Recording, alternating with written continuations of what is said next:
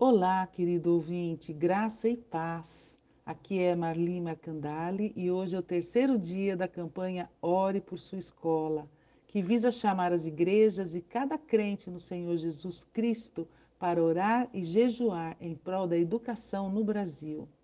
Escolha uma escola e ore especificamente por ela. Pode ser a escola do seu filho ou a que você estudou, uma escola pública perto da sua casa, de sua igreja. Mas escolha uma, porque quando a gente escolhe, parece que ela fica assim, pertinho do nosso coração. A partir da oração, Deus muda nossos corações, abre nossos olhos e nos inspira a criar ações de amor, serviço e cidadania, sendo sal e luz naquele lugar. Hoje nós vamos orar pelo governo. É muito importante a gente orar para o governo, porque é de lá que saem as leis que governam nossa vida e educação.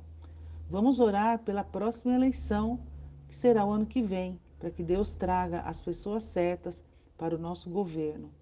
Em 1 Timóteo 2, 1 e 2, diz assim: Antes de tudo, recomendo que façam súplicas, orações e intercessões e ações de graças por todos os homens, pelos reis e por todos os que exercem autoridade, para que tenhamos uma vida tranquila e pacífica com toda piedade e dignidade. Ore também pelo ministro da Educação e sua equipe, eh, deputados estaduais, federais, prefeitos, vereadores, secretários, para que criem e executem leis que beneficiem a nossa educação e julguem com justiça. Isaías 58,6 diz: O jejum que eu desejo não é este? soltar as correntes da injustiça, desatar as cordas do jugo, pôr em liberdade os oprimidos e romper todo o jugo? Ore para que o Senhor levante seus filhos para estarem em cargos de liderança onde possam viver os princípios bíblicos, influenciar e glorificar o nome do nosso Deus. O livro de Esther, ele conta a história da rainha Esther da Pérsia, ela veio de um contexto de escravidão e pobreza, mas ela foi escolhida por sua beleza. Mas Deus tinha um outro plano para ela. O seu primo, Mardoqueu, que foi quem a criou, ficava nos portões da cidade observando o que acontecia e um dia ouviu que o seu próprio povo estava correndo perigo de extermínio. Mardoqueu procurou a rainha, sua prima, mas ela se recusou a ajudar porque estava com medo de também ser morta. Mas foi assim que Mardoqueu disse: Se você ficar calada nesta hora, socorro e livramento surgirão de outra parte para os judeus, mas você e sua família morrerão. Quem sabe se não foi por um momento como este que você chegou à posição de rainha? Então a rainha Esther decidiu, mudou de opinião e resolveu usar o seu poder, a sua influência para defender o seu povo. Que história linda, não é verdade? Em João 19, o poderoso Pôncio Pilatos sabia que Jesus era inocente e ficou amedrontado quando ele declarou que ele era o filho de Deus. Ele questionava Jesus, mas Jesus se recusava a falar. Então Pilatos disse: Você se nega a falar comigo? Não sabe que eu tenho autoridade para libertá-lo e para crucificá-lo?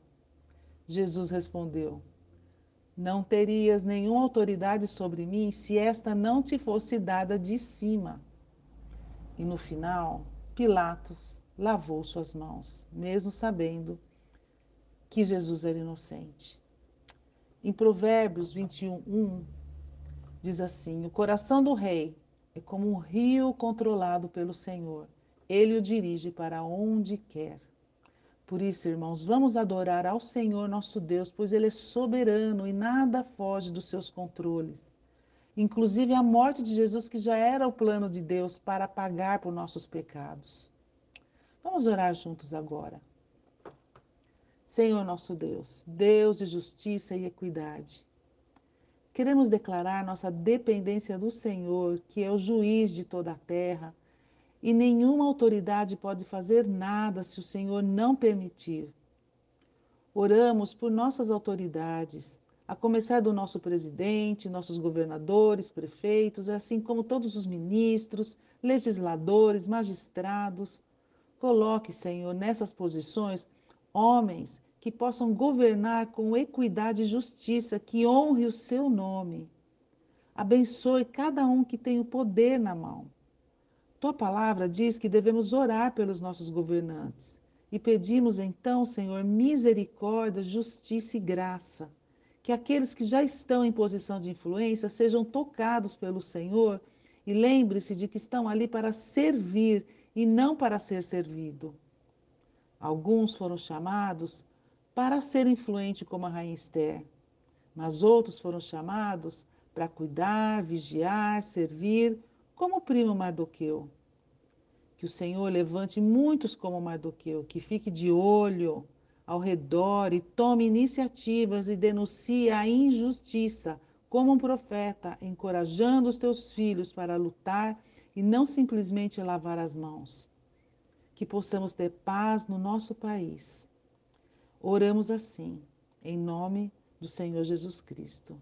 Amém. Deus te abençoe.